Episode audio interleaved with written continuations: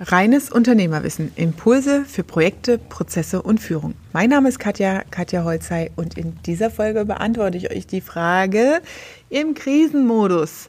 Soll ich jetzt Mitarbeiter behalten oder kündigen? Wie gehe ich am besten damit um? Was ist zu tun? Also bleib dran, verschafft dir Freiheit durch reines Unternehmerwissen. Ich freue mich, dass du dabei bist.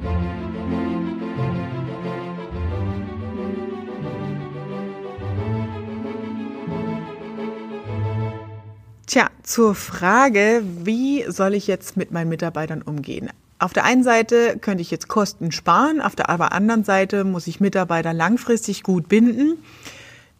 Da habe ich auch eine ganz klare, vertrete ich eine klare Unternehmersicht.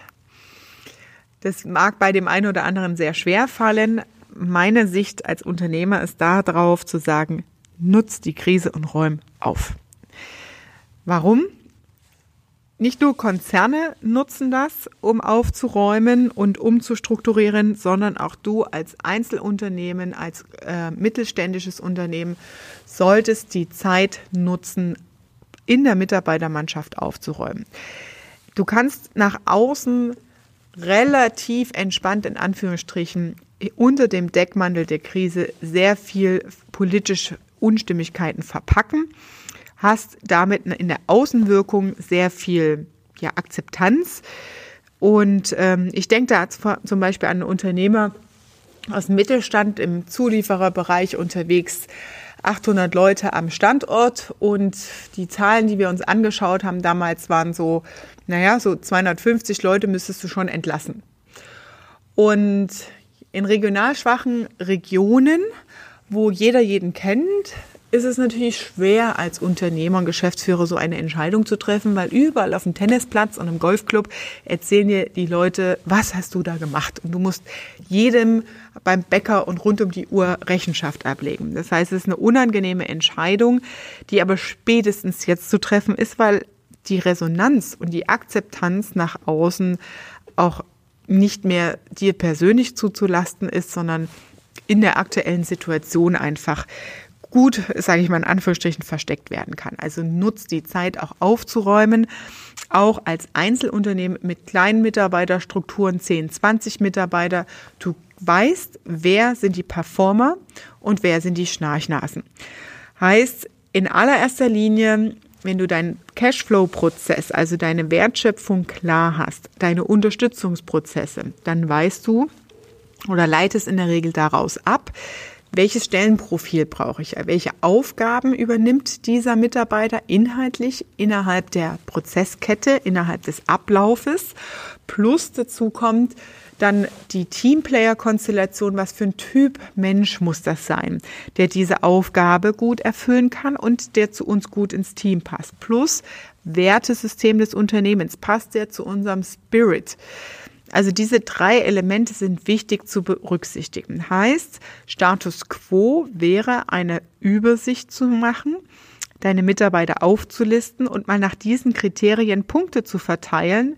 Ich bin wieder in einer Tabellenkonstellation, also einfach mal links die Namen aufschreiben und nach rechts die drei, vier Kriterien, die wichtig sind, also fachliche Eignung, Potenzial zur Entwicklung, auch vielleicht Energie und Antrieb, wie viel Eigenmotivation steckt drin das Stellenprofil ist ein Teamplayer und passt da in die Wertekultur deines Unternehmens.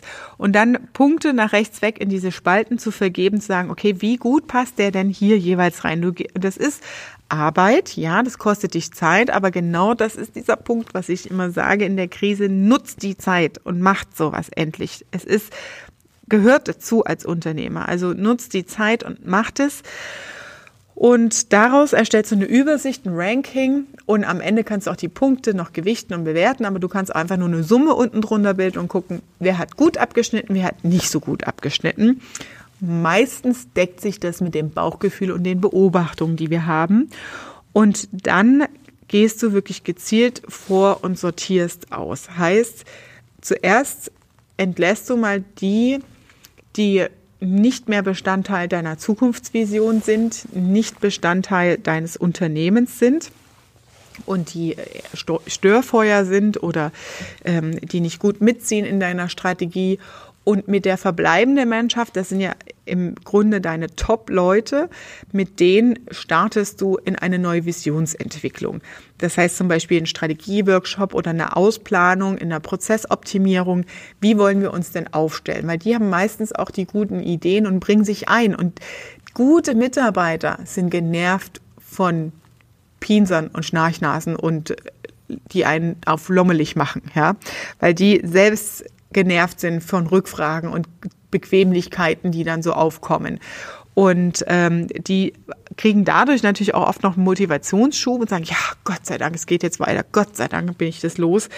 Und ähm, von dem her guck, dass du mit denen, die übrig bleiben, die gut sind, die wichtig für dich sind, nochmal nach vorne schaust und sagst, okay, was wollen wir angehen? Und dann mit denen auch gemeinsam die Entscheidungsfrist im Stellenprofil, was brauchen wir, wen wollen wir und wie definieren wir unseren Recruiting-Prozess. Das heißt, ja, strukturiere um, kündige Mitarbeiter, aber schau natürlich auch auf die Mitarbeiter, die sehr wertvoll für dich sind binde die ein jetzt in die Umstrukturierungsthemen, in die Arbeitspakete, die wichtig sind für den weiteren Fortbestand deiner Firma, für die Weiterentwicklung, für die Innovationsthemen, auch wenn es jetzt keinen Kunden gibt für sie. Aber die identifizieren sich mit den Themen meistens ganz gut. Ja, also wenn einer Bock auf Vertrieb hat, dann kniet er sich da auch rein ins CRM, sortiert dir die Daten und baut dir einen Vertriebsprozess.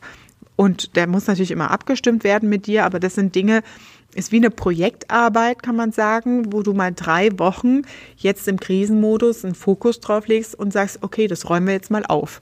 Und die Performer, die motiviert sind, die haben eh Bock auf sowas und die bringen Ideen ein. Da musst du eher gucken, dass du sie bremst und dass sie beim, äh, auf den Punkt kommen und zu einem Ergebnis kommen, statt sich hinein zu verzetteln und irgendwie noch 100 mehr Baustellen aufzumachen, als ein ja, Teilpaket vielleicht zu definieren, sagen, okay, da, das ist jetzt mal Schritt eins und den haben wir bis Ende Monat oder bis Mitte Mai abgeschlossen. Also heißt, nutzt die Chance und dann ist es natürlich wichtig für dich als Unternehmer, deine Personalstrukturen oder deine Abläufe definiert zu haben. Heißt, bei uns gibt es zum Beispiel einen klaren Recruiting-Prozess, einen Onboarding-Prozess und dann erst greift der Personalentwicklungsprozess mit Zielvereinbarung und so weiter, bis irgendwann ein Exit kommt. Und hast du diese Prozesse zum Beispiel definiert? Hast du dir mal Gedanken gemacht über Bonusmodelle? Was mir auch schon über den Weg gelaufen ist, da bin ich hier aus den Wolken gefallen, sind so, oh wir zahlen einfach einen Bonus. Und ich so, ja, aber der muss doch leistungsabhängig sein. Da muss doch irgendwie, der Mitarbeiter muss doch was tun dafür, dass er mehr Geld kriegt. Nö, Einfach, wenn wir mehr machen, dann kriegt er auch mehr. Ah, oh, nein. Da fragst du dich, warum deine Mitarbeiter nicht motiviert sind, wenn du einfach nur ausschüttest und dann trotzdem akzeptierst, dass hier und da Fehler passieren, dass nicht sorgfältig gearbeitet wird. Nein, das sind Kennzahlen, die in die Zielvereinbarung rein können. Und nur wenn die erreicht wird, dann gibt es den Bonus. Der muss ja auch eine Challenge haben und eine Perspektive. Also nicht einfach so weil du gut gewirtschaftet hast, weil du deine Preise erhöht hast oder effizienter geworden bist. Nein, Mitarbeiter ne, brauchen Zielvereinbarung, die brauchen Orientierung und du brauchst eine Personalentwicklung, ähm, die dahinter steckt. So, also heißt, nutze die Zeit definitiv und gute Mitarbeiter kannst du langfristig binden, indem du ihnen sinnvolle Aufgaben gibst, die mit der Unternehmensidentifikation zu tun haben, damit zu tun haben, ähm, sich jetzt mit den Themen auseinanderzusetzen und dein Business auch voranzubringen. Ja, also das zum Thema Mitarbeiter einstellen oder kündigen. Der nächste Punkt ist natürlich in der Krise jetzt haben wir sehr gute Chancen, gute Mitarbeiter zu recruiten. Wie funktioniert das? Gute Mitarbeiter, so wie ich es auch gerade vorgeschlagen haben, die werden nicht gekündigt. Das sind nicht die ersten, die gehen. Aber die sind ja auch die cleveren und die machen sich Gedanken über das Unternehmen, in dem sie gerade sind. Das heißt, sie beobachten sehr stark, sie schauen sich den Markt an, hinterfragen, was macht der Chef, wie funktioniert das und so weiter. Und haben dann ihre eigene Meinung und ihr eigenes Bild über den Fortbestand und den Fortschritt des Unternehmens. Und aus dieser Unsicherheit, ja, ich weiß ja nicht, ob unsere Firma so das so clever macht oder ob die Entscheidung vom Chef jetzt so gut ist. Ähm, ich glaube, ich gucke einfach mal ein bisschen.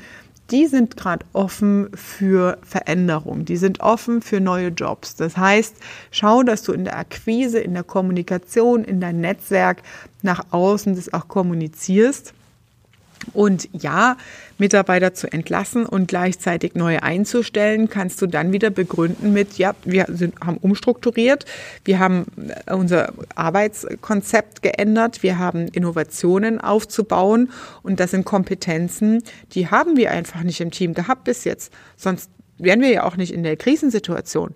Das heißt, du kannst es ganz einfach verargumentieren, indem du sagst, wir brauchen neue Kompetenzen, wir brauchen Innovationen. Ne? Also beispielsweise ein Social Media Manager, den hast du mit Sicherheit nicht im Unternehmen, wenn du noch keinen Account und kein Profil und solche Themen nicht aufgebaut hast.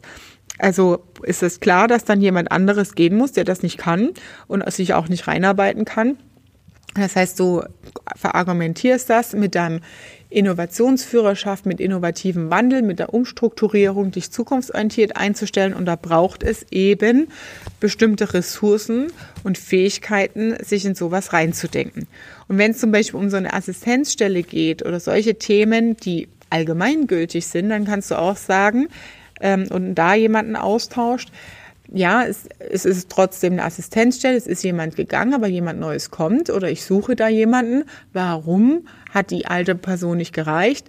Weil ein gewisses Grundverständnis in dem neuen technologisch angewendeten, mit den digitalen neuen Konzepten, die wir umsetzen wollen, vorhanden sein muss um das auch bedienen zu können, um auch da als Assistenz die Dinge zu verstehen. Und da fehlt, es gibt einfach eine Wissenslücke zwischen dem, den du gekündigt hast, der Assistenz und der neuen. Und deswegen hast du da einen Austausch einfach. Also du kannst es auch ganz entspannt in der Form nach außen verargumentieren. Bedeutet, schau mal, nach ähm, Personal, die, also mach Ausschreibung auf deiner Homepage, ähm, kommuniziere es übers Netzwerk, vor allem nutz auch die Mitarbeiter als Werbeinstrument. Äh, Mitarbeiter werben Mitarbeiter, ihr kennt es von den Banken früher, da gab es ja 50 Euro Prämie, wenn du einen neuen Kunden bringst. Und so ähnlich kannst du es auch mit Mitarbeitern machen. Das heißt, dass, weil gute Leute kennen andere gute Leute, ähm, dass die mit in diesen Recruiting-Prozess involviert werden, du vielleicht sogar eine Prämie definierst, aber wichtig ist wirklich bei diesen Punkten, hab ein klares Stellenprofil, um eine valide Entscheidung zu treffen. Weil wenn du immer nur die Kumpels einstellst, dann wird es extrem schwer im Kündigen, weil das alles auf emotionaler Ebene läuft und es super schwer ist, dann am Ende, wenn es nicht funktioniert, denen zu sagen, dass sie doof sind oder dass es nicht klappt und sie nicht reinpassen, weil du den Fehler am Anfang gemacht hast in der Auswahl. Also ähm, da sage ich immer Vorsicht ne, mit solchen persönlichen Kontakten. Denk das bis zum Ende durch und wärst du in der Lage, dieser Bewerber, der jetzt vor dir sitzt, mit dem Wissen, dass es der Cousin vom Cousin von der äh, Ehefrau ist oder so, wärst du, würdest du das aushalten, dem auch eine Kündigung auszusprechen, wenn es nicht so gut läuft. Weil nur die familiäre oder freundschaftliche Beziehung heißt nicht, sagt nichts über die Qualität aus. In der Regel haben die, kennen die sich privat und im Arbeiten ist es oft nochmal ein anderer Anspruch und ein anderes Ergebnis und man kann da auch als privater Kontakt gar nicht wirklich einschätzen, wie gut arbeitet der. Und dann kommt meistens so dieses, ja, das wusste ich auch nicht, dass der das und das nicht kann oder so und so ist. Ja, ähm, deswegen hab klare Kriterien für dich in der Einstellung, definitiv. Und nutzt die Zeit jetzt entsprechend umzustrukturieren. Also lange mit Mitarbeiter, gute Mitarbeiter langfristig binden, indem du ihnen sinnvolle Aufgaben natürlich übergibst und auch einen Personalentwicklungsprozess hast, der ihnen Perspektiven bildet. Meistens gehen die Mitarbeiter, weil sie keine Perspektive haben und sagen, hm, ich komme hier irgendwie nicht weiter. Wir brauchen Luftschlösser, wir brauchen immer einen Antrieb und eine neue Möhre. Und wenn du keinen Personalentwicklungsprozess hast, dann heißt das natürlich auch, dass oft die Perspektiven fehlen. Ich freue mich, dass du dabei warst. Das war deine Dosis reines Unternehmerwissen für heute. Wenn du zu diesen Themen konkrete Fragen hast in deiner unternehmerischen Situation, wie geht es mit dem Krisenmodus bei mir, was sagst du zu meinen ja, Personalstrukturen, schau mal drüber, Stellenprofil, dies und das. Dann nutz gern die Gelegenheit hier für ein Konzeptionsgespräch mit mir, völlig kostenlos und unverbindlich. Ich freue mich, wenn dir die Folge gefallen hat, über eine 5-Sterne-Bewertung. Lass sie gerne hier da und sage liebe Grüße, deine Katja.